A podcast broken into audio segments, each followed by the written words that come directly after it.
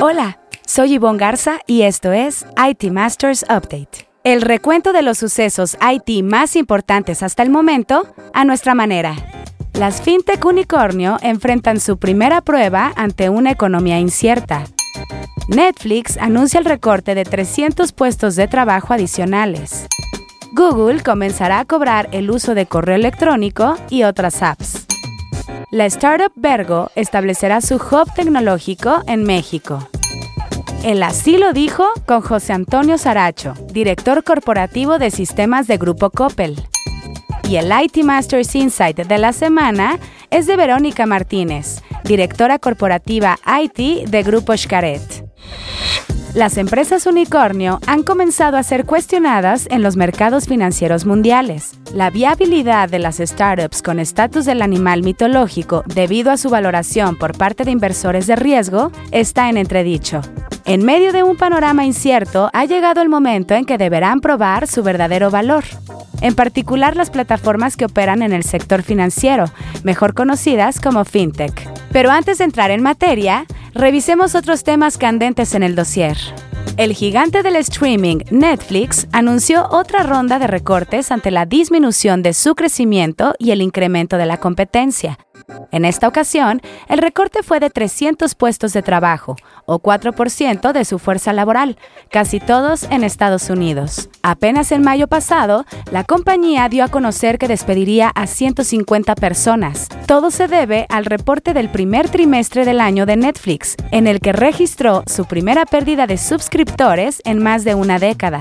En una carta a los empleados a la que tuvo acceso The Hollywood Reporter, el CEO Reed Hastings se disculpó por no haber visto antes la desaceleración del negocio y admitió que hubieran podido asegurar un reajuste más gradual. Netflix explora un servicio subsidiado por anunciantes y evitar la compartición de cuentas.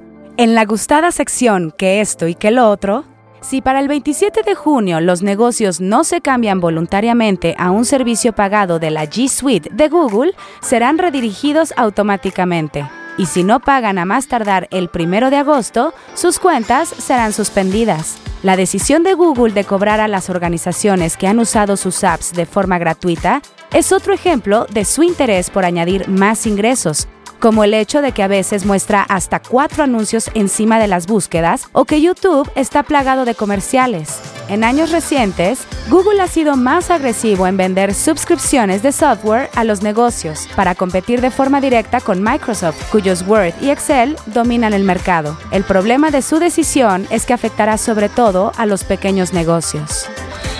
La startup Vergo, una fintech para optimizar la administración de proyectos de construcción y renovación de viviendas, recientemente levantó una ronda de inversión por 4.1 millones de dólares. El objetivo principal de la inversión será el desarrollo de su hub tecnológico en México, debido al talento existente especializado en tecnología, su zona horaria para dar respuestas ágiles al mercado estadounidense y su conocimiento del mercado fintech. Así lo expresó en un comunicado Einar Hohenstein, cofundador mexicano de Vergo y CTO de la compañía. Sobre el reclutamiento en México, la fintech asegura que ofrecerá diversas facilidades para los interesados e incluso ni el inglés será necesario.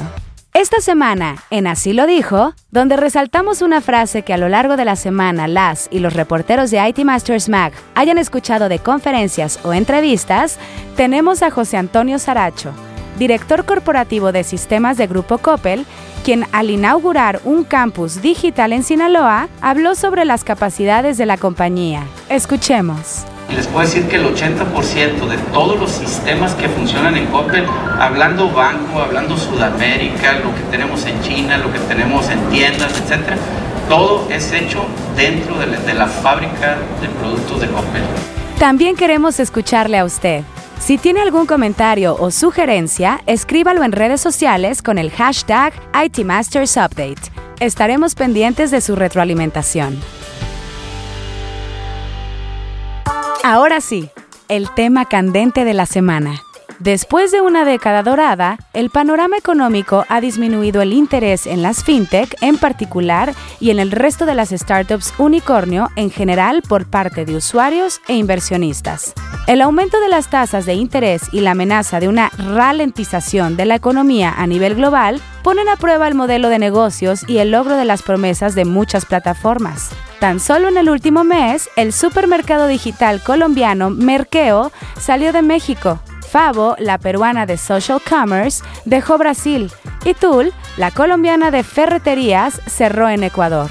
Con todo, Quinto Andar, la PropTech brasileña más valiosa de la región, llega a México bajo el nombre Bambi. Buscará probar su negocio de renta y compraventa de propiedades. Quinto Andar es el tercer unicornio más valioso de América Latina, detrás de Kavak y Rappi pero en abril despidió a 160 personas en Brasil, el 4% de su plantilla laboral. En México, Bembi contratará 100 personas, de acuerdo con Nicolás Tejerina, vicepresidente de Operaciones de Mercados Internacionales de Quinto Andar, en entrevista con Bloomberg Línea. Este año tendrá que probar que su modelo de negocio funciona fuera de Brasil. Estaremos pendientes del andar de otras unicornio en los próximos episodios. Para el IT Masters Insight de la semana, en la que un líder IT nos comparte una recomendación de algún reporte, libro, reflexión o estrategia, es el turno de Verónica Martínez Estrada, CIO de Xcaret. Bienvenida Verónica, danos el IT Masters Insight de la semana. Quiero super recomendarles el libro de las 5 disfunciones de un equipo de Patrick Lencioni. Les garantizo que les va a ayudar muchísimo cada vez más la posición del CIO exige tener la habilidad de coordinar equipos multidisciplinarios. A través de este libro podrás identificar áreas de oportunidad tanto en equipos directivos como en los equipos de las diversas áreas técnicas que nos toca liderar. A través del libro podrás establecer un ámbito de confianza, te darás cuenta que los conflictos son buenos porque te llevan a tener acuerdos y sobre todo con esto vas a poder generar compromiso y responsabilidad y vas a lograr tus resultados.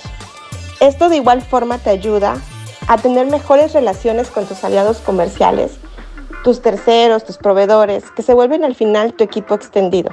Y recuerda que el CIO cada vez es más un líder estratégico y no técnico. Quiero nominar a Fernando Vargas, CIO de Humex, quien con toda seguridad tendrá un súper consejo que darles. Muchísimas gracias Verónica por tu IT Masters Insight de la semana. Buscaremos a tu nominado para el próximo episodio. Si quiere leer más sobre lo que aquí le contamos o novedades del mundo IT, visite nuestro sitio web itmastermag.com o síganos en redes sociales como NetMedia. Esto fue IT Masters Update, porque su opinión es más valiosa cuando está bien informada. Tiene aquí una cita todos los lunes. Buen inicio de semana.